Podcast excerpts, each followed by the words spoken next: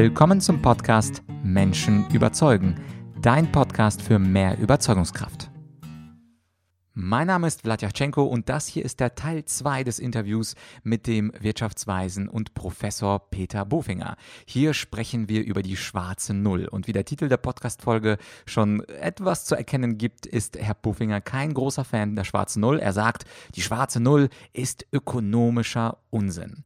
Und ich gebe dir wie immer eine kleine Zusammenfassung dessen, worüber wir sprechen. Natürlich sprechen wir über die schwarze Null und zwar sagt Herr Bofinger, dass sie etwas ist für die schlichten echten ökonomischen Gemüter.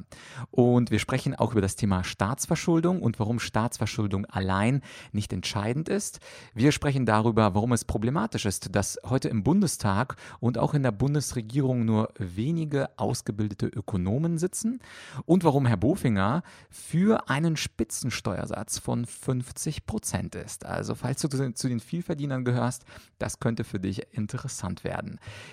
Dann äh, sprechen wir über das Thema, warum der Staat massiv in die Wirtschaft investieren sollte, was wir volkswirtschaftlich von China lernen können und ganz zum Schluss des Interviews sprechen wir noch über die Abschaffung des Bargelds. Also du siehst auch hier, wenn man mit einem Professor, wenn man mit einem Wirtschaftsweisen spricht, dann ist sogar ein relativ kurzer Interviewteil vollgepackt mit Inhalt, Inhalt, Inhalt. Aber ich finde Volkswirtschaft, es betrifft uns alle, es ist für uns alle wichtig. Insofern lauschen wir wir mal wieder den weisen Worten des Wirtschaftsweisen Professor Bovinger.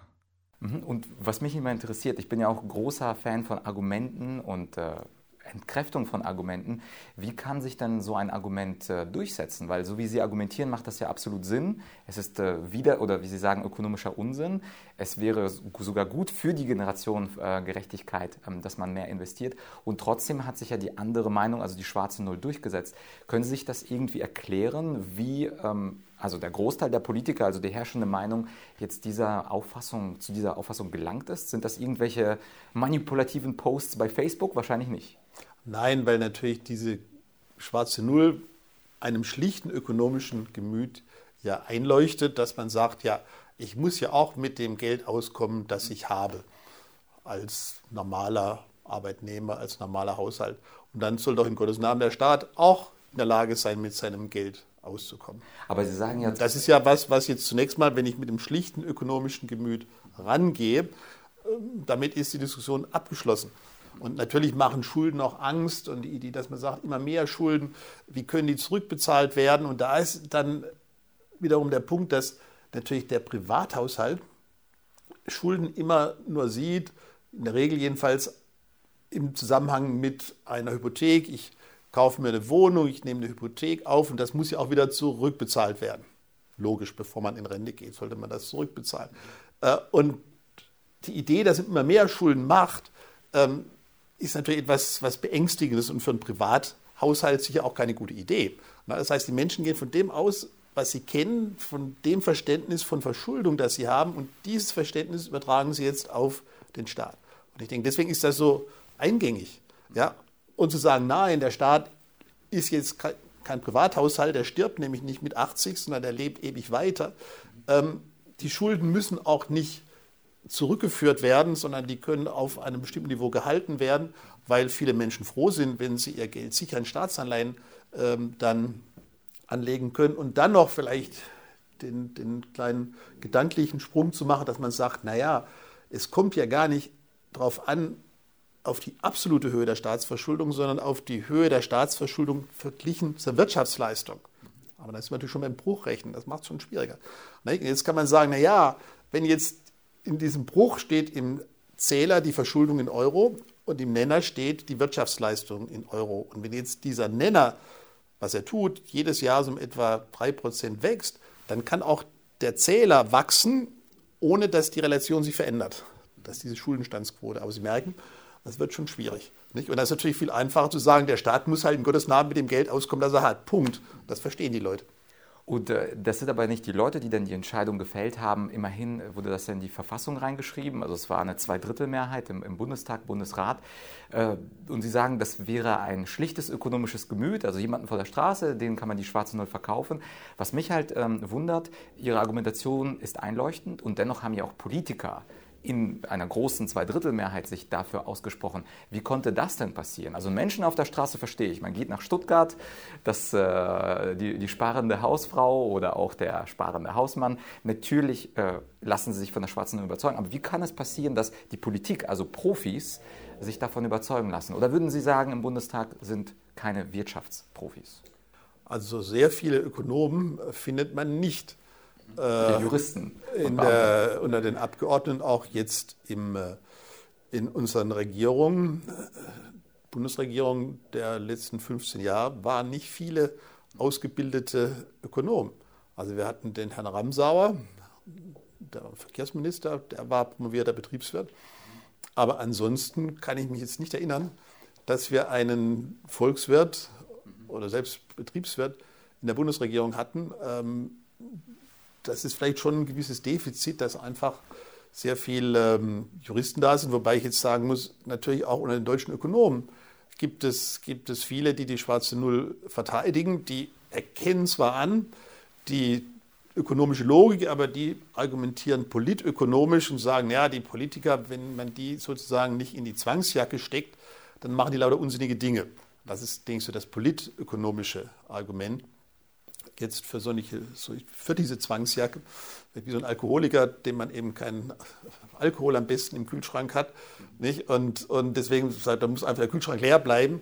Ähm, das heißt, dieses politökonomische Argument, aber dem könnte man ja entgegentreten, wenn man jetzt dieses Programm ansieht, das, das DGB und, und Arbeitgeber und, und BDI gemacht haben, wenn man eben ein klar definiertes Programm vorlegt, indem man sagt, wir wollen jetzt in den nächsten zehn Jahren 450 Milliarden ausgeben und man benennt die Position für die das gemacht wird, dann kann das jetzt nicht genommen werden, das Geld, um irgendwie Spaßbäder oder sonst irgendwas dann zu finanzieren. Ich hatte in einem Interview mit ähm, Professor Sinn darüber gesprochen, dass im Grunde alle ökonomischen Fragen Verteilungsfragen sind. Und die, diese Verteilungsfrage ist ziemlich zentral. Wenn dann Menschen einzahlen über ihre Steuern, äh, ist natürlich die entscheidende Frage, wie verteilt man, was ist Verteilungsgerechtigkeit.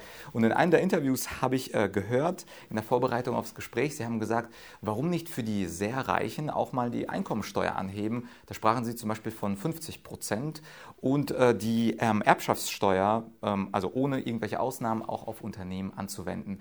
Ist das aktuell Ihre Position und wenn ja, wie begründen Sie das?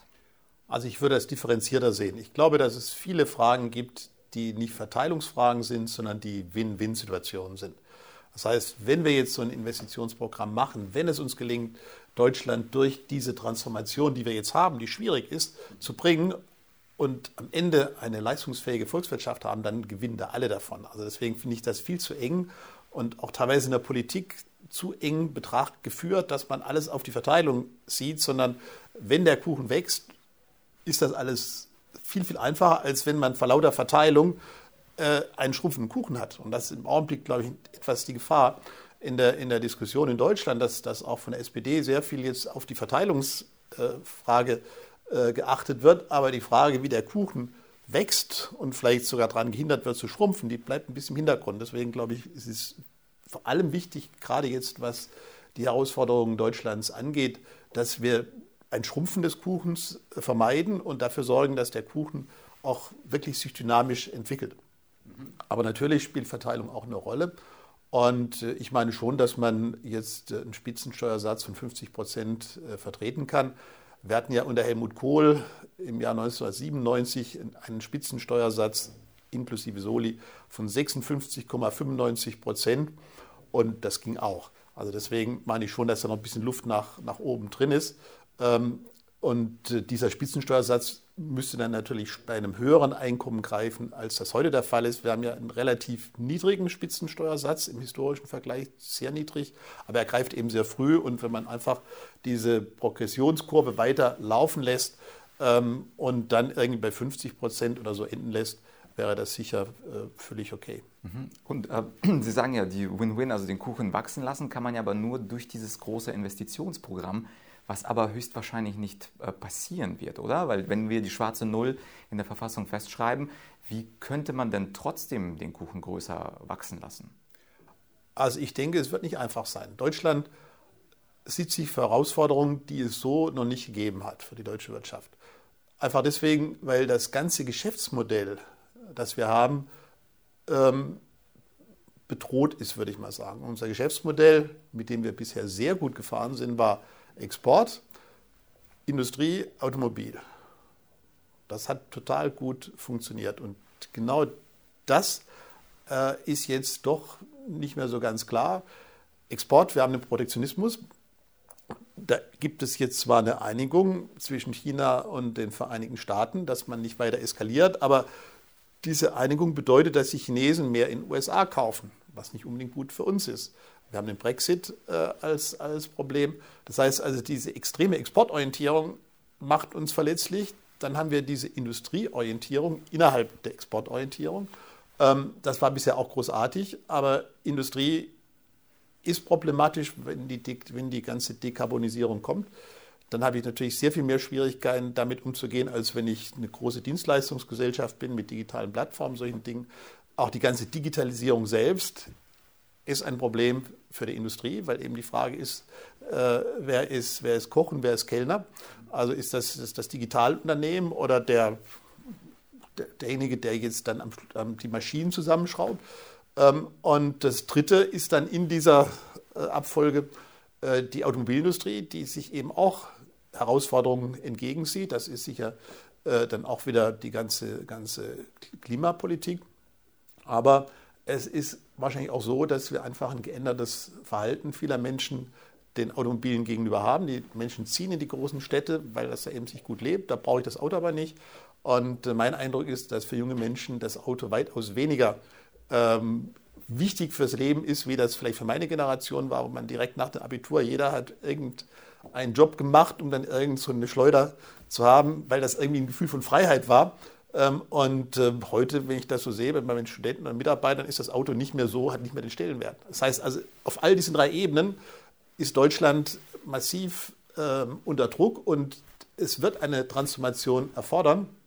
Und ob das alles der Markt schafft, also meine, viele meiner Kollegen würden sagen, das klappt schon, man muss eben entsprechenden CO2-Preis festlegen und der Markt macht das schon. Und ob das so klappt, weiß ich nicht. Äh, zumal man das eben auch jetzt mit Wettbewerbern zu tun hat wie China, die ganz gezielt diese Zukunftstechnologien fördern mit massiven staatlichen Geldern. Und das funktioniert auch. Also wenn man jetzt sieht, dass wir im 5G-Bereich ohne Huawei in Deutschland offensichtlich nicht zurechtkommen, dann ist das ja auch ein Zeichen der Besorgnis, weil wir in Deutschland, wenn man sich etwas erinnert, durchaus äh, in den 1990er Jahren sehr leistungsfähig waren. Und die Stärke Chinas in diesem Bereich ist, ist nicht, weil China da besonders gutes Umfeld dafür hat, weil da irgendwie, weil es warm genug ist oder weil, sondern das wird eben erkannt von der Regierung als Priorität und es wird massiv subventioniert und dann ist das da. Und wenn man bei uns in Deutschland und die meisten Ökonomen sehen das noch so, man sagt, das macht der Markt, die vielen kleinen Unternehmen und der Staat soll sich raushalten, kommt man da äh, immer mehr in Probleme. Mhm. Und Ihr Argument, dass man ein Investitionsprogramm braucht für Deutschland, das wird ja noch relevanter dadurch, dass äh, andere, Deutschland ist ja nicht alleine auf der Welt, dass andere Staaten eben massiv investieren. Und in diesem komparativen Vorteil, den haben dann die anderen Staaten, während Deutsche, die deutsche Regierung dann nichts macht. Also ja. das wird ja nur stärker sozusagen. Also in Deutschland ist schon die Idee, dass man gute Worte macht und auch so ein bisschen was dann äh, subventioniert oder, oder dann entsprechende äh, finanzielle Hilfen gibt. Aber äh, wenn man jetzt die, die neuere Version der industriepolitischen Konzeption von Herrn Altmaier liest, dann ist das eben so die Idee, naja, da ein bisschen was, dort ein bisschen was und äh, die Kleinen und Mittleren. Und es, ich denke, erfolgreich zu sein global kostet Geld. Ähm, es gibt Berichte, die sagen, die allein Shanghai in China gibt mehr für künstliche Intelligenz aus als Deutschland. Und, und die Chinesen nehmen sehr viel Geld in die Hand, die haben da auch kein Problem mit Schulden. Ähm, da geht manches wahrscheinlich auch, läuft mal über. Ähm, es wird übersubventioniert, aber am Ende sind sie erfolgreich. Und nur mal von der Größenordnung her, wenn man alles zusammenrechnet, was die öffentliche Hand in China an Defiziten hat, und das macht der Internationale Währungsfonds fortlaufend und dabei vor allem auch die ganzen Provinzregierungen einschließt, hat China ein jährliches Defizit von 10 Prozent. Nicht schwarze Null. Das ist vielleicht jetzt auch kein Zielwert für uns, aber man muss einfach sehen, die Idee, dass man Zukunft und Zukunftstechnologien zum Nulltarif für den Staat bekommt, ist eben vielleicht zu kurz gegriffen. Man sieht das ja auch, wenn man jetzt das Klimapaket der Bundesregierung betrachtet, was dann netto die Bundesregierung einsetzt in den nächsten Jahren für Klimapolitik, ist eine Größenordnung von 0,2 bis 0,25 Prozent des Bruttoinlandsprodukts. Das sind halt Peanuts. Absolut. Letzte Frage, die ich hätte, Herr Bofinger. Viele Menschen befürchten, dass das Bargeld abgeschafft wird. Und das Bargeld, das ist ja ähnlich wie das Auto, was Sie vorhin angesprochen haben, das Gefühl der Freiheit, das Gefühl des äh, Intransparenz. Man kann es verwenden, es wird nicht überwacht oder kann nicht überwacht werden. Sie sind aber ein ähm, Verfechter dafür, dass das Bargeld abgeschafft wird. Und da würde ich äh, äh in der letzten, also in den letzten paar Minuten, würde ich Sie bitten, versuchen Sie mal unsere Zuhörer davon zu überzeugen, dass das Bargeld abgeschafft gehört, unter der Voraussetzung, dass viele sagen, aber dann haben ja die Firmen die Daten, Daten, möglicherweise der Staat die Daten und ich will kein transparenter Bürger sein. Was, was sagen Sie dagegen? Also ich habe mal vor ein paar Jahren ein Interview für den Spiel gegeben, wo ich diese Idee auch so geäußert habe. Ich habe dann so heftige Reaktionen bekommen, dass ich auch explizit gesagt habe, okay, wenn die Menschen das Bargeld so schätzen, dann muss man das auch berücksichtigen und habe seither auch diese, habe diesen Vorschlag auch zurückgezogen, um das ganz, ganz klar zu machen. Ja, es ist für viele Menschen offensichtlich ein Ausdruck von Freiheit, von Unabhängigkeit und das muss man, glaube ich, auch respektieren. Für mich ist Bargeld ähm, so etwas Ähnliches wie die, wie die grünlichen äh, Wählscheibentelefone mit langer Schnur, die Sie wahrscheinlich gar nicht mehr kennen. Aber so, so, in meiner Generation hat man eben so, weiß nicht, vor 20, 30 Jahren gab es eben ein so ein äh, Festnetztelefon ähm, mit so einer Wählscheibe, die gab es in vier Farben von der Deutschen Post. Bundespost. Und äh, das Größte war, dass dieses Telefon eine lange Schnur hatte, weil man, das war ja dann fest verankert, man konnte mit der langen Schnur, konnte man dann alle Räume des Hauses gehen. Für mich ist Bargeld ähnlich äh, veraltet äh, und umständlich äh, wie, wie so ein altes Telefon. Ich meine, wenn man an der Ladenkasse steht und äh, vor einem muss jemand 3,72 Euro bezahlen, der legt das dann liebevoll hin und dann sind es nur 3,71 Euro, dann muss das Ganze wieder zurück, muss wieder rausgegeben werden äh, finde ich einfach, das bargeldlose Zahlenleben ist, ist sehr, viel, sehr viel einfacher. Wir haben jetzt ja diese Touchless-Technologie, wo man einfach die Kreditkarte drauflegt, Beträge von 125 Euro auch, auch direkt dann bezahlen kann. Es erleichtert das Leben unheimlich. Und ähm, und was sagen Sie diesem Transparenzargument? Also angenommen, uns hören Menschen zu, ganz neutral, und äh, die sagen aber, ich möchte aber nicht, dass jeder, irgendjemand äh, jeden Schritt und Tritt verfolgen kann. Das ist ja schon ein gültiges Argument, oder? Nein, das akzeptiere ich ja auch und deswegen sage ich ja auch, okay, das muss man einfach respektieren, wenn das den Menschen sehr wichtig ist. Und deswegen habe ich ja explizit, und tue das hier nochmal, äh, diesen Vorschlag zurückgezogen äh, und meine, man muss das, man muss das so respektieren. Mhm. Herr Bofinger, zum Schluss, wenn sich jemand für das Thema Volkswirtschaft interessiert, Sie haben ja eher für Studenten äh, dann äh, Bücher, Grundzüge der Volkswirtschaft. Was empfehlen Sie denn unseren Zuhörern, wenn sich jemand für diese gesamtwirtschaftlichen Zusammenhänge interessiert? Gibt es da etwas von Ihnen, ähm, was, was man lesen kann, was wir auch gerne verlinken können? Ja, also das, was mir wichtig ist, habe ich natürlich in diesem Einführungsbuch alles niedergelegt, weil ich denke, das ist enorm wichtig, dass junge Menschen eine vernünftige Einführung bekommen und die Bücher, die es von angelsächsischen Autoren gibt zur Volkswirtschaftslehre, sind aus meiner Sicht eine Katastrophe. Äh, sie sind aus einer Perspektive geschrieben, wo der Staat gar nicht systematisch behandelt wird. Also die Rolle, die der Staat einnimmt in der Volkswirtschaft, und ich denke, das ist in meinem Buch ganz zentral, dass man sagt, der Markt ist an sich eine tolle Sache, aber er braucht als Gegenspieler den Staat und wie der Staat jetzt mit dem Markt interagiert, das in einer systematischen Weise darzustellen, das finden Sie in keinem amerikanischen Lehrbuch. Okay. Und äh, was sicher auch bei diesen Lehrbüchern problematisch ist, dass eigentlich das Finanzsystem, wie wir es heute haben, überhaupt nicht adäquat beschrieben wird. Das ist quasi das Finanzsystem von irgendeiner Agrarökonomie. Und das ist wirklich erschreckend, dass also in den neuesten Auflagen der meistgelesenen Lehrbücher in den USA das Finanzsystem nicht richtig abgebildet wird, nach all den schlechten Erfahrungen, die wir mit der Finanzkrise gemacht haben.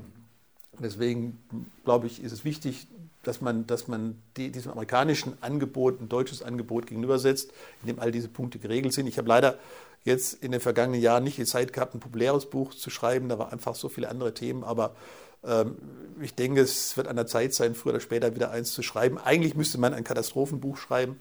Denn äh, wenn man heute die Buchläden äh, durchstöbert, äh, dann ist ja äh, Crash das zentrale Thema und verkauft sich bestens. Ich habe immer das Problem, dass ich meistens Dinge nicht so schlimm sehe. Und äh, äh, man könnte jetzt ein Buch schreiben, warum der Crash nicht kommt, aber das würde keiner kaufen. Die Menschen lieben das Provokante, aber ich verlinke, wir verlinken auf jeden Fall Ihr, Ihr Buch. Und ist, ist es verständlich für Nicht-Ökonomen? Was würden Sie da sagen? Die Idee schon, es ist nur aufwendig. Okay. ist quasi, wenn ich eine neue Sprache lernen will, ähm, dann muss ich mich halt auch ein bisschen bemühen. Ja, also wenn ich das verstehen will, das ist kein Buch, das man jetzt einfach so abends mal lesen kann, aber wie man jetzt eben eine Sprache lernen will und, und, auch Erfolge haben will beim Lernen einer Sprache, dann muss man sich halt auch ein bisschen, bisschen äh, anstrengen. Ohne Fleiß kein Preis. Ja. Herr Buffinger, äh, haben Sie ganz großes Dankeschön für dieses Interview. Ja, gerne. Ja, das war also der zweite Teil des Interviews mit Professor Bofinger und äh, ich bin natürlich gespannt. Hat dich Herr Bofinger überzeugt? Ist die schwarze Null ein ökonomischer Unsinn? Ich würde mich über deine Meinung freuen. Schreib mir doch an podcast.argumentorik.com. Und äh, das Buch von Herrn Bofinger, das werde ich wie immer verlinken auf argumentorik.com slash podcast und dort suche einfach nach der Folge 117. Dort findest du sein Buch und ich darf noch einmal auf meinen Argumentationskurs hinweisen. Wenn du auch so stringent und plausibel argumentieren möchtest, kann ich dir meinen Argumentationskurs Argumentieren, Überzeugen, Durchsetzen empfehlen. Es ist von meinen nunmehr über 25 Online-Kursen in der Online-Akademie. Ich würde sagen, das ist der allerschwerste Kurs, aber so ähnlich wie Herr Bofinger das über die Volkswirtschaftslehre gesagt hat, es ist eine andere Welt, in die man sich ein bisschen eindenken muss. Das geht nicht mal eben nebenbei mit einem alkoholischen Cocktail, sondern wenn du gut argumentieren willst, wenn du die abstrakten und konkreten konkreten Argumentationstypen erlernen willst, die fünf Wege der Widerlegung, dann ist es etwas, wofür du dir Zeit nehmen solltest. Der Kurs dauert dreieinhalb Stunden und die ersten Lektionen sind wie immer freigeschaltet. Den Link zum Online-Kurs findest du auch auf argumentorik.com slash Podcast und dort bei der Folge 117. Und wenn du mir einen kleinen Gefallen heute tun möchtest, dann bewerte doch meinen Podcast auf iTunes. Falls du ein Apple-Gerät hast, ist es super einfach und falls du kein Apple-Gerät hast, sondern ein Android, dann geht es auch. Und zwar findest du die Anleitung dazu auf bewährte.argumentorik.com www.rezension.com. Mich würde es freuen, natürlich, wenn du eine schöne Bewertung und einen kleinen Satz an Rezension dazu schreibst.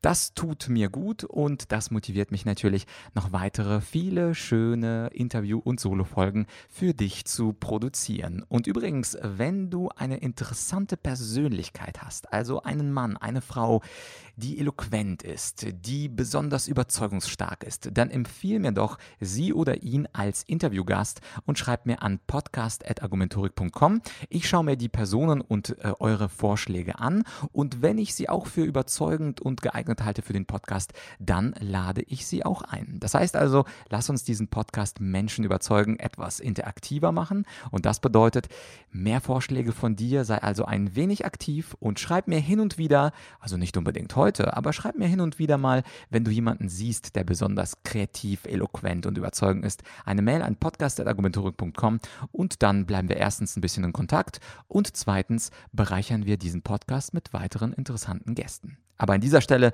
nun wirklich Schluss. Ich wünsche dir einen schönen Tag. Bis bald, dein Vlad.